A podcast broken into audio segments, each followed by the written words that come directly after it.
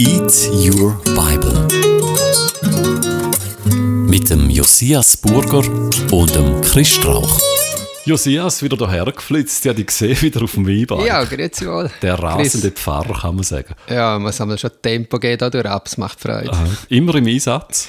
Ja, ja, also wenn es geht, bin ich mit dem Velo im Einsatz und sonst bin ich aber auch immer, äh, ich laufe nicht gerne langsam, wenn schon dann richtig zügig. Ja, also wirklich schnell. Das ist ein wahnsinniges Tempo, habe ich gesehen. Ja. So 40, 50 Stundenkilometer. Also man kriegt so etwa 45 kriegt man durch ab, Ja. aber dann muss man wirklich eine lange Strecke haben. Und natürlich immer den Helm an, gell?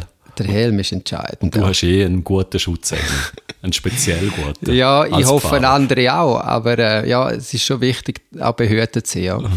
Und Velofahren macht Hunger. Du hast gesagt, äh, Chris, äh, äh, lass uns doch heute mal über das Essen reden. Ich habe gefunden, eine Portion Bibel, also das liegt irgendwie auf der Hand. Äh, Eat your Bible. Ja. Was hast denn du gerne als, was ist deine Lieblingsmahlzeit?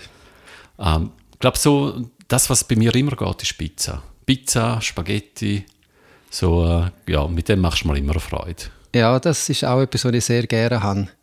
Ich habe noch ganz besonders Freude an Raclette. Raclette ist so mega. Also ich könnte jetzt 100 Gerichte aufzählen. Ja. Ja, das stimmt. Ein, ein gutes Stück Fleisch darf es auch zwischendrin mal sein. Jetzt, wo wieder Grillsaison ist. Jetzt, wo Grillsaison ist. Wobei, dort schaue ich auch immer mehr, dass es weniger Fleisch ist. Das ist ja momentan so ein bisschen der Trend vom, äh, ich glaube, Flexitarier ist das. Ja. Man dort wieder wie früher, wo man sich mehr auf den Sonntagsbraten gefreut hat, dass man dort äh, unter der Woche vegetarisch ist und am Wochenende gibt es dann wieder Fleisch. Manchmal halte ich mich dran, manchmal gibt es halt mehr oder weniger Fleisch auch unter der Woche. Ja, das geht mir ähnlich. Ich geniesse es auch wirklich unter der Woche Aufläufe zu essen und äh, ja, es muss nicht unbedingt Fleisch sein. Ich habe da süße Speisen sehr gerne. So Bündner Spezialität, süße Znacht. Ja, genau, absolut. Ja, ich finde auch, oder alles, was mit Nudeln zu tun hat, also wunderbar. Äh, Käsehörner zum Beispiel, da könnte ich baden drinnen. Oder ich habe auch noch sehr gerne so ähm, Moitié Moitié, das ist so ein Brotauflauf, wo auch mit Käse, mit Greyerzer Käse und Appenzeller Käse kombiniert ist, ist dann so ein bisschen salzig und süß kombiniert. Jetzt kannst du schon aufhören. Du hast Ja, mal ja, mir einfach trockenes alle Brot bekommen und, und jetzt fährst du mit solchen Menüs an. Vielleicht kriegen wir dann heute einen Knacknuss vorgesetzt. Ich habe doch mal in der ersten Folge dir die Frage gestellt, äh, wäre Jesus heute Veganer, wäre Vegetarier? Eins von diesen beiden. Und äh, ich weiss gar nicht, was du mir geantwortet hast. ich bin eben dann nicht ganz so richtig darauf eingegangen, weil so im Kurz, so spontan ist es noch schwierig gewesen, um mir das zu überlegen, habe ich mir nie überlegt. Ja, es ist nicht ausgeschlossen, weil ähm, ich glaube wirklich, dass Jesus, du hast ja gefragt, wenn er heute käme, würde uns überraschen mit Mengen Sachen und uns herausfordern. Ich glaube nicht, dass er ein Hardcore-Vegetarier oder Veganer wäre. Also Uns- Fisch hätte er gegessen. ja, und auf jeden Fall würde er es nicht so machen, dass er uns wird zeigen dass er, dass er etwas Besseres ist und wir etwas Schlechteres. Ich glaube, er würde jeden wieder in seiner Situation ein bisschen herausfordern. Für den einen wäre er wirklich, würde er sagen, hey, überleg dir mal, vegan zu essen. Und am anderen würde er sagen, hm, ja, ist okay, wenn du Fleisch isst. Aber es ist ja eben das Gesetz von der Natur, der Stärker überlebt, der Stärker frisst, der Schwächer. Jetzt, äh, wenn man jetzt Gott wäre, dann würden wir doch einen, einen Baum machen mit Würst. Einen Wurstbaum oder einen, einen Filetbaum. Wieso herrscht das Prinzip auf unserer Welt? Wieso äh, eben gewinnt der Stärker? Wieso frisst der Stärker den Schwächer? Ja. Also von Gott her wäre es ja, glaube schon nicht so denkt mit dem Filetbaum. Wenn wir ans Paradies denken, dort äh, haben die Bäume ja ähm, Äpfel oder andere Früchte dran, gehabt, Feigen. Und das wäre auch quasi die beste von allen Welten, wäre glaube schon vegetarisch, wenn man an den Garten Eden denkt. Später ist das so wie ein bisschen das Zugeständnis gewesen, dass äh, der Fleischkonsum kommt ja eigentlich dann erst mit dem Noah, mit der Welt 2.0. Also vorher wir, ist man total noch gewesen in dem Fall.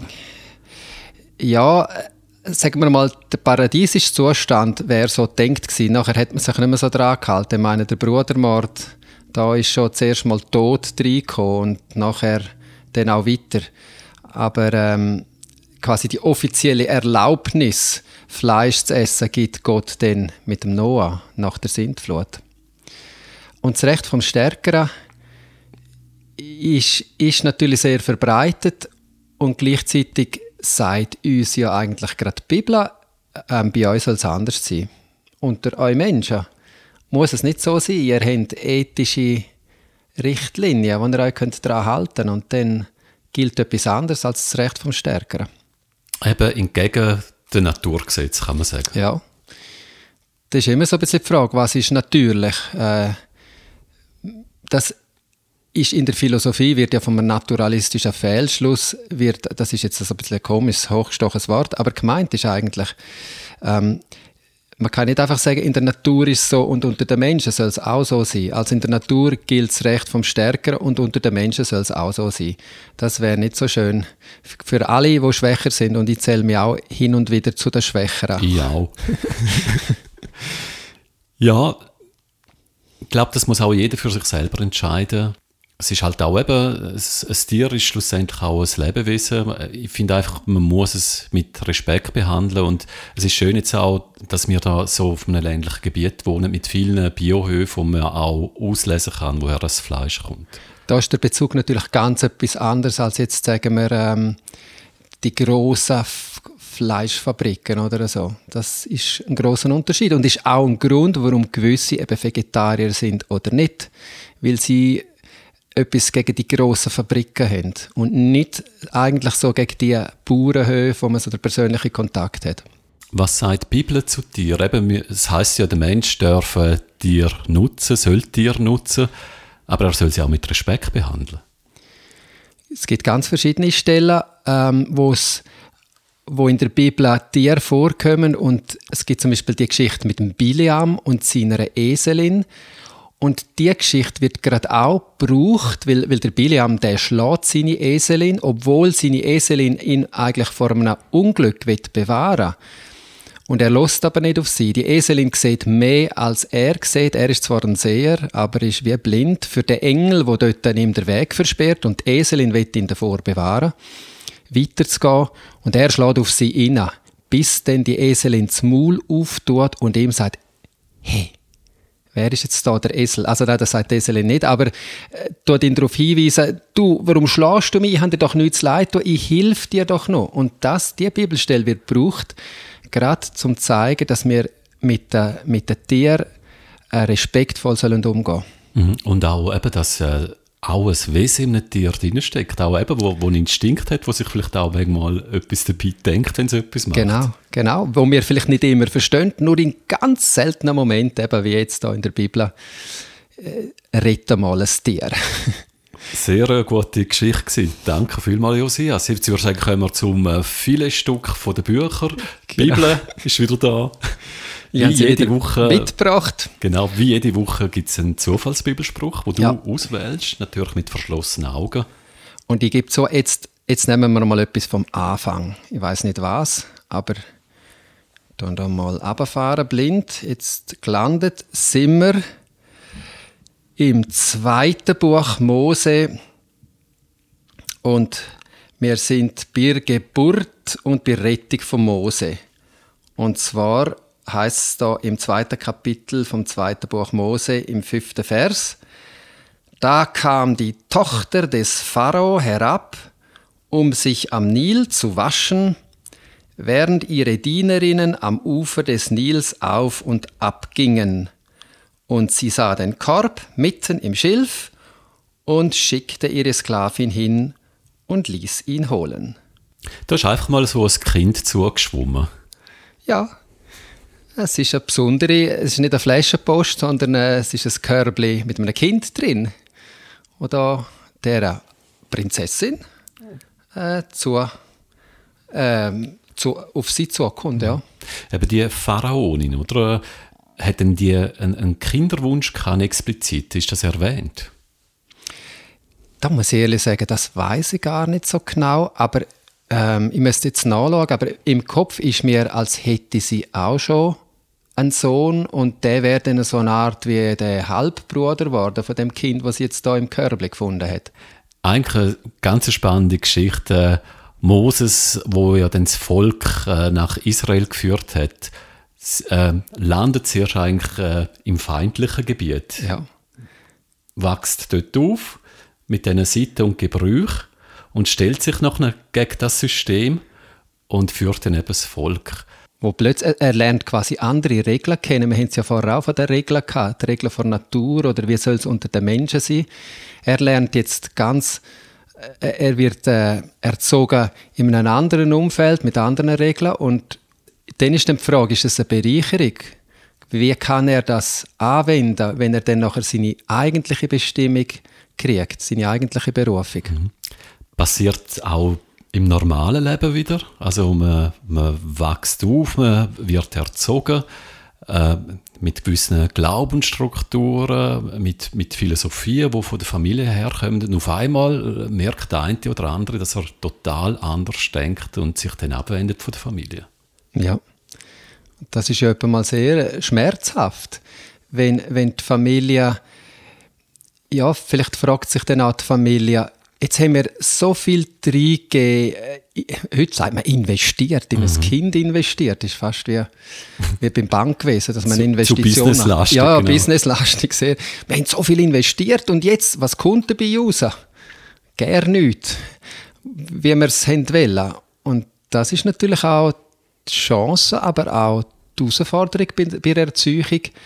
Du tust etwas hineingeben und und probierst ja auch Wurzeln zu geben und irgendwann dann aber auch Flügel, dass dann das Kind seinen eigenen Weg kann gehen und dann muss man als Eltern etwa mal auch parat sein, vielleicht das eine oder das andere zu schlucken, wo jetzt nicht so rausgekommen ist, wie man es denkt hätte oder es gerne gesehen hätte. Du bist ja auch Vater, Josias. Ja.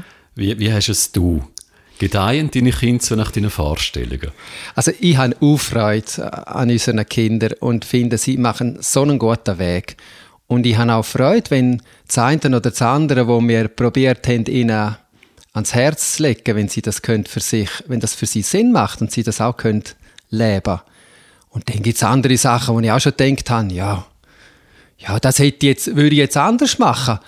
Aber es ist nicht gesagt, dass ich es besser machen Vielleicht ist es viel besser so, wie sie es machen. Mir kommt auch jetzt die Geschichte vom verlorenen Sohn in den Sinn, natürlich, oder? Der kommt dann wieder heim und der Vater verzeiht ihm und glaube er schlachtet dann, das sind wir auch wieder im Fleisch, ja. äh, glaube das beste das Mastkalb, das ja. Mastkalb, genau. Ja. Gibt's, äh, bei dir, gibt es bei dir etwas, wo, wo, wo es einen Bruch geben könnte zwischen dir und deinen Kindern? Oder wärst du auch einer, der total verzeiht? Ich finde die Geschichte, die du gesagt hast vom verlorenen Sohn, das finde ich eine recht matchentscheidende Geschichte. Es ist ja auch das Bild, wie Gott zu den Menschen ist. Er ist wie der Vater, der verzeiht, der eine zweite Chance gibt. Es gibt ein Comeback. Oder der kommt heim, es ist sein Comeback. Und Gott will, dass es ein Comeback kann geben Und an dem will ich mich orientieren und ausrichten. Und es ist schwierig zu sagen, ob es irgendeine Situation gibt, wo das mir schwer wird fallen.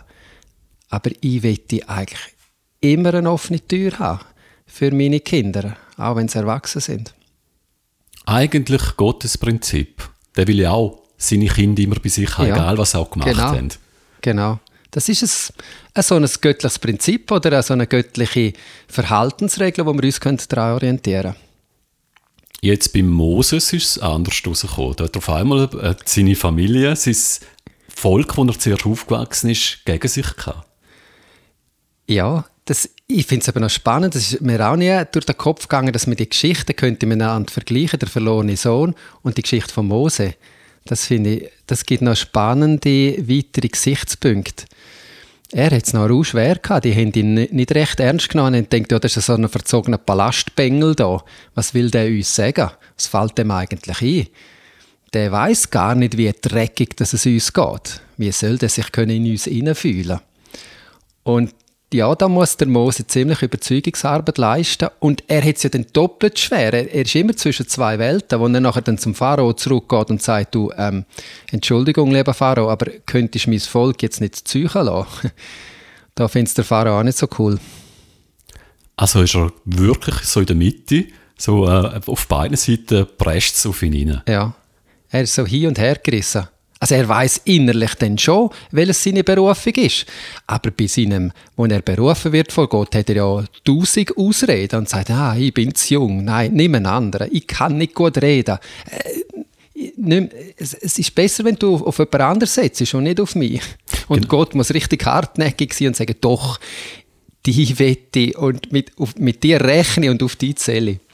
Meistens haben wir ja einen Berufswunsch und äh, das will man unbedingt werden und man wird etwas total anderes. Also die Vorstellung, was man sein will und was man dann schlussendlich wird, ich glaube, das äh, liegt manchmal nicht, gar nicht mal in unseren Händen. Es wird quasi entschieden, was wir für Talent haben sollen. Ja, ja das, das ist wirklich ein spannender, ein spannender Gedanke und auch eine spannende Erfahrung. Der Mose ist, der lernt ja dann irgendwo beim Jitro, bei seinem Schwiegervater, Hirt zu sein und wo er Hirt ist, hat er ja dann auch die Begegnung, die Gotteserfahrung. Und nachher muss er irgendwie lernen, er ist ja nachher nicht mehr Hirt für, für Schaf, aber er ist nachher Hirt für Menschen, also er hat auch eine Art Führungserfahrung. Auf eine Art ist es etwas total anderes, aber irgendetwas ist dann doch wieder gemeinsam, diesen beiden Aufgaben. Führen kann er auf alle Fälle. Ja. Und ich glaube, das ist ja das Wichtigste, eben einer, der einen Durchhaltewillen hat, der jahrelang mit, mit seinem Volk durch die Wüste durchirrt. Also eben, da muss man ja unglaublich mental stark sein. Wahnsinnig. 40 Jahre. Eben, vielleicht ist es gut, dass er beide Welten kennengelernt hat und hat auch gelernt, heute würde man sagen Resilienz, also mit, mit schwierigen Situationen umgehen. Wenn die einen zu maulen haben und dann haben die anderen wieder zu maulen und zu meckern, dann hat er schon einiges müssen aushalten. 40 Jahre lang hat er sich das müssen anhören. Das geht Klöne. Und manchmal, und das braucht extrem viel Mut, muss man auch die Leute verlassen, die Hand, die einen füttert. Ja, das ist schwierig. Ja. Ja, sie, sie, wegen, wegen dem Essen kommt mir jetzt gerade noch in den Sinn. sie haben ja dann beim Meckern immer gesagt, ja, wir wollen wieder zurück zu den Fleischstöpfen von Ägypten. Was haben wir denn da zu essen? Da haben wir das Manna, das Furchtbare. Da, da essen wir ja nur vegetarisch. das Thema ist halt auch so eine Kreis, Ja, oder? genau. Wir haben es vom verlorenen Sohn durch Moses. Aber auch eben, dass man manchmal vielleicht auch äh, sich muss, äh, von, der, von der gewohnten Strukturen trennen für eine bessere Sache. Ähm, was was äh, resultiert heute bei dir aus dem Podcast? Ja, das ist jetzt noch schwierig. So eine Take-Home-Message, meinst du? Also für mich ist es schon der Gedanke, dass die Mose-Geschichte und, und die Geschichte vom verlorenen Sohn, das sind so, so typische menschliche Grunderfahrungen stecken da drin und die haben irgendwie etwas miteinander zu tun. Also quasi die zweite Chance kriegen, in eine ganz andere Welt rauszuziehen, eigene Erfahrungen machen, Grenzen überschreiten und trotzdem zu wissen, auch wenn ich auf die Nase gehe, da ist jemand da, wo ich wieder zurück kann und mir wieder eine neue Möglichkeit gibt. Und wo sogar Freude hat, auch, ähm, nicht, nicht, dass sie Fehler gemacht haben, sondern wo Freude hat, wenn es wieder einen neuen, einen neuen Weg gibt. Und bei Mose ist es so wie die, das Eindrückliche, dass Gott auch über verschlungene Wege und unerwartete Wege plötzlich einem kann helfen, wieder auf die, also in die richtige Spur zu gehen oder zur wahren Berufung zu finden. Das nehme ich jetzt mal so für mich mit. Hätte denn äh, der Moses wieder zurück nach Ägypten? Das ist eine gute Frage. Ich glaube, er hätte es schon können. Vielleicht nicht mehr zu, zu jedem Zeitpunkt, aber auch ein Pharao hätte sicher die Macht gehabt, um ganz viele Sachen zu verzeihen. Es hätte einfach dann müssen ein Gesinnungswandel stattfinden bei Mose, dass er sagt, meine Leute sind jetzt die Ägypter vom Pharao und nicht mehr das Volk Israel. Zum Glück wohnst du da in der gleichen Gemeinde. Du musst nach Ägypten. Danke dir vielmals, Josias. Bin ich auch froh. Ich gehe mit dem Velo wieder zurück und nehme die Bibel unter den Arm. Und ich habe wieder ganz viele Bilder in mir drin und auch Gedanken, die am Arbeiten sind. Ich freue mich aufs nächste Mal auf dich. Ich will auch danke, Chris. It's Your Bible mit dem Pfarrer Josias Burger und dem Moderator Chris Strauch. Im Auftrag von der evangelisch reformierten Landeskirche Graubünden.